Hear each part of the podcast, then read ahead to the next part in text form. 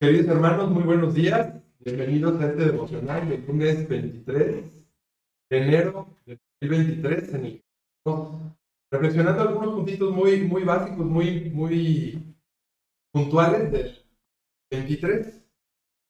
Eh, el, uno de los reformadores más importantes, Ana Juan Calvino, dijo que nuestro corazón es una fábrica de y ciertamente así es. Y yo pude detectar en este proverbio, proverbio 23, tres aspectos que el rey Salomón o el escritor sagrado nos dice que tengamos cuidado.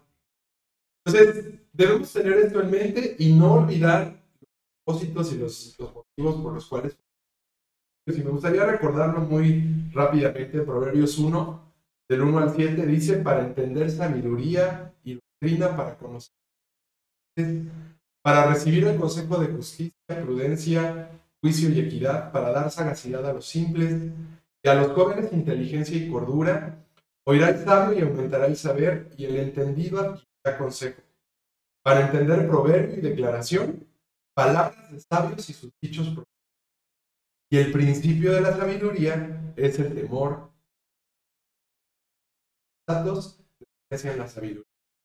Y desde el principio y a lo largo de todo este libro, el rey Salomón nos empieza a hablar de dos conceptos, inteligencia, sabiduría, y ciertamente eh, todo lo que es la, la sabiduría, podríamos decir que es la capacidad para poder utilizar los conocimientos que tenemos el problema es no hacer otros más grandes.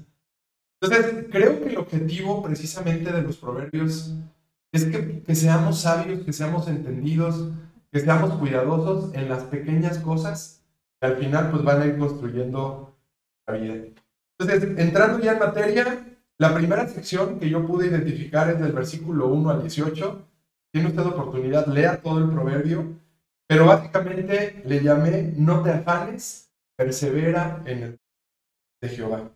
Entonces, en esta primera sección el rey Salomón nos dice, nos da consejos para comportarnos, cómo comportarnos y no hacer de las riquezas un ídolo.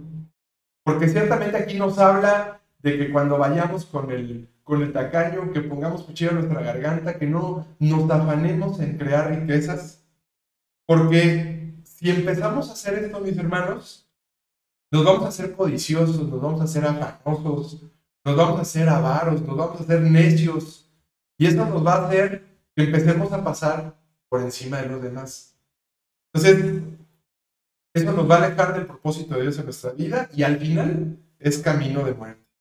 Dice el versículo 4, no te afanes serte rico, sé prudente y desiste. Y el versículo 17 dice, no tenga tu corazón envidia de pecador, antes bien, persevera en el temor. Va todo el tiempo, todo el tiempo. Y aquí un poquito más adelante vamos a tema del tiempo. La segunda sección, versículo 19 a 28, dice, compra la verdad y no la vendas. En esta sección el rey Salomón nos da consejo acerca de cómo comportarnos para no hacer de nosotros mismos nuestro propio ídolo. Porque si solamente nosotros mismos, solamente vemos nuestra satisfacción, dejaremos, dejaremos de honrar a la sabiduría de Dios y empezaremos a ser glotones, perezosos y además dejaremos de honrar a Dios, a sus padres, a nuestras autoridades, etcétera, etcétera. Aquí la, la palabra de Dios en esta porción nos dice, oye. Me recuerda el, tema de Israel, ¿no? Oye, oh Israel, nuestro Dios, uno es. Y el versículo 26, que es el corazón precisamente de este proverbio, dice, dame, hijo mío, tu corazón. El Señor quiere ciertamente todo, toda nuestra vida, pero pide primeramente nuestro corazón porque ahí rige el control de nuestra vida. Ahí está el centro de operaciones, el centro de gobierno de nuestra vida. Es lo más escondido a veces que ni nosotros mismos sabemos. Pero Dios nos dice hoy, dame, hijo mío, tu corazón y miren hoy tus ojos por mis caminos. El Señor requiere ciertamente toda nuestra vida, pero Él nos pide algo en especial. Y esto es que todos nuestros sentidos, que todo nuestro corazón, que toda nuestra mente, toda nuestra alma y todo lo amen, lo busquen.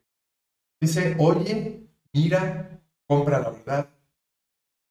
Y en esta tercera y última sección del versículo 29 al 35, le llamé que ningún vicio se apodere. Porque podría ser, eh, podríamos definir cualquier vicio como todo aquello que necesitas que no sea Dios. Entonces, aquí el versículo 30 me llamó mucho la atención porque dice, para los que se detienen mucho en el vino. Es decir, que pasan tiempo, y dice también ahí el proverbio, dice, no mires al vino cuando rojea. Porque cuando empezamos a pasar nuestro tiempo en algo mucho más que no sea el Señor, nuestro corazón se va a empezar a desviar en eso, mis hermanos. Entonces, aquí son las preguntas. Dice, ¿cuánto tiempo pasas pensando en lo que le agrada a Dios? ¿Qué ocupa la mayor parte de tus pensamientos? ¿Tienes algún vicio que no te esté dejando vivir libremente delante de Dios? Decía yo en el versículo 31, viste, no mires al vino cuando rojea. Si dedicas tu vista, tus pensamientos, tu tiempo en lo que no le agrada a Dios, ¿puedes esperar agradarle? Ciertamente no. Tienes que poner tus ojos en sus caminos y empezar a pasar más tiempo en lo que le agrada a Dios. ¿Qué frutos podríamos esperar en nuestra vida si solo pasamos dos horas a la semana en las cosas de Dios? Refiriéndome yo al culto dominical. ¿O es dos horas del resto de la semana? Pues no. No vamos a estar listos para poder enfrentar la tentación. No vamos a estar listos cuando venga la prueba. No vamos a estar listos cuando vengan los malos tiempos.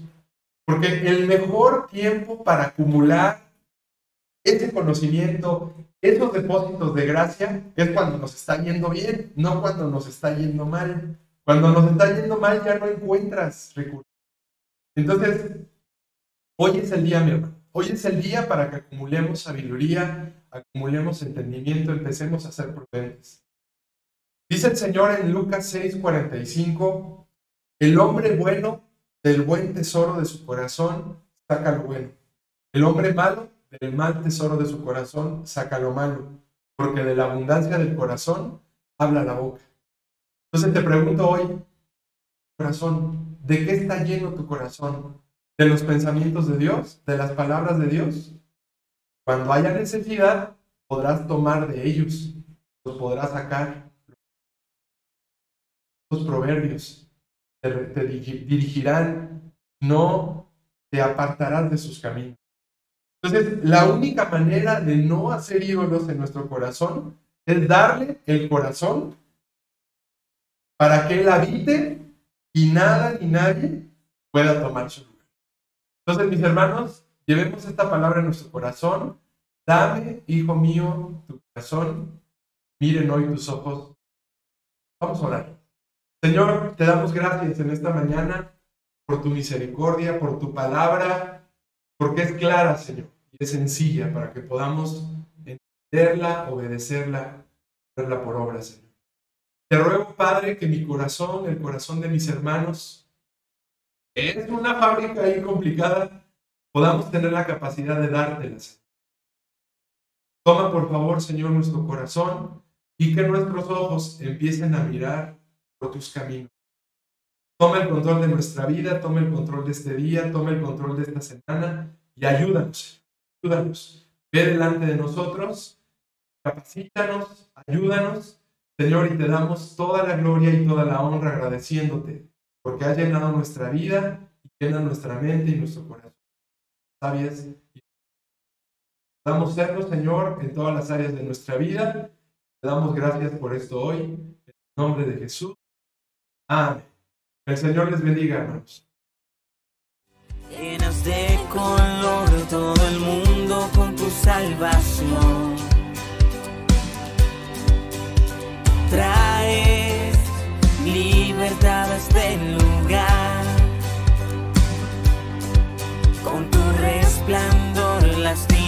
Tu